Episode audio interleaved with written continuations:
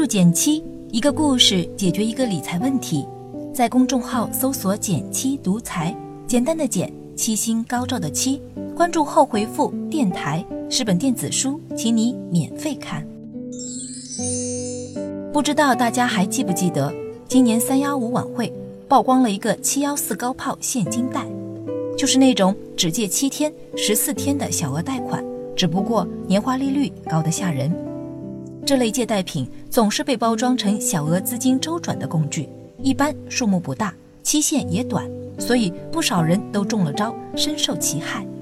为了给大家提个醒，今天我就想做个简单的小科普。你听说过这种七幺四高炮吗？你还知道其他形式的现金贷吗？欢迎点赞留言和我交流，我会看哦。首先，我们来看看什么是七幺四。举个例子。临近月底，手头有点紧，找七幺四借个一千块周转一下，你实际能收到的是七百元，等七天或十四天到期后，你却要还款一千元并带上利息，这当中多还的三百元就被业内称为砍头息，听着挺吓人的，但其实就是借贷平台向你收取的借款手续费，只是这手续费加上利息贵得吓人，像三幺五晚会上曝光的案例。借七千五百元，三个月后竟然要还五十万，想想都觉得肉疼。按理说，利息这么高的借贷产品，谁会主动去借呢？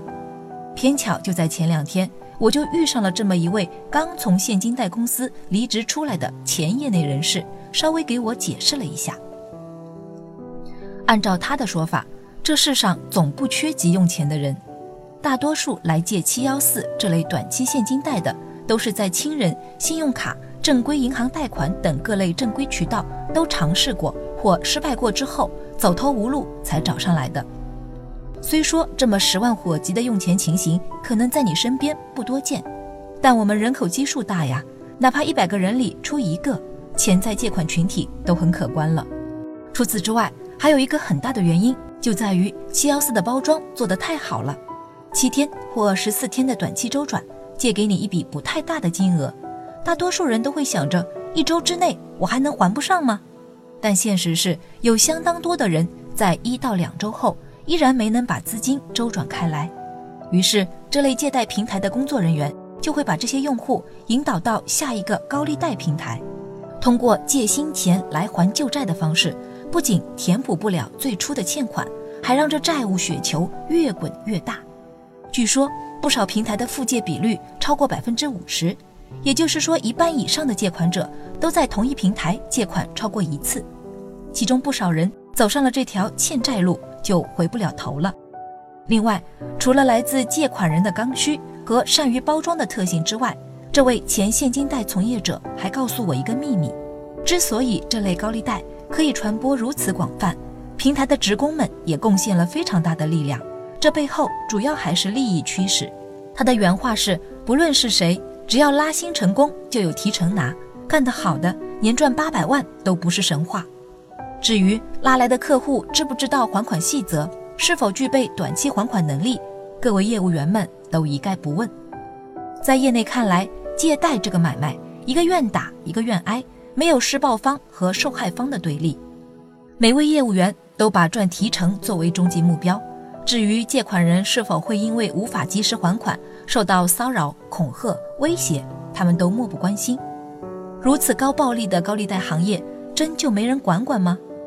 其实，按照现有的法律规定，超过百分之三十六部分的借款利息是违法的，可以不还；百分之二十四至百分之三十六这个区间内的利息，可以和放贷方协商偿还；只有百分之二十四以内的借款利息才是受法律支持的。当然，大多数欠下高利贷的人都不知晓这些法律条款，更何况不少公司会采取信息轰炸，甚至是骚扰家人、父母、同事等方式来逼对方还款。很多人都是不堪其扰才被迫高息还贷的。不知道你是不是和当时的我一样，听过介绍之后只觉得细思恐极。虽说我们的生活中可能没遇到过这类高利贷追债的情形。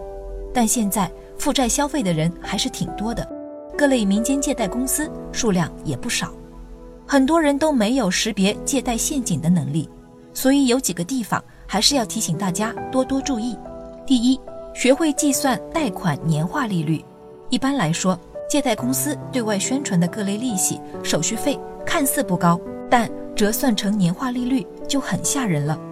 百分之零点三的日息乘上三百六十五天，可是高达百分之一百零九点五的年利率，大家可千万别算错。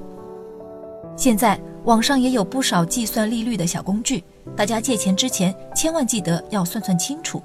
第二，优先选择正规渠道借款，真不到性命攸关的时候，还是优先向亲朋好友或正规渠道借款。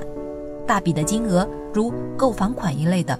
当然是找银行申请最为稳妥，不超过五百元的小金额，在支付宝的备用金里就能借到，方便安全还免息。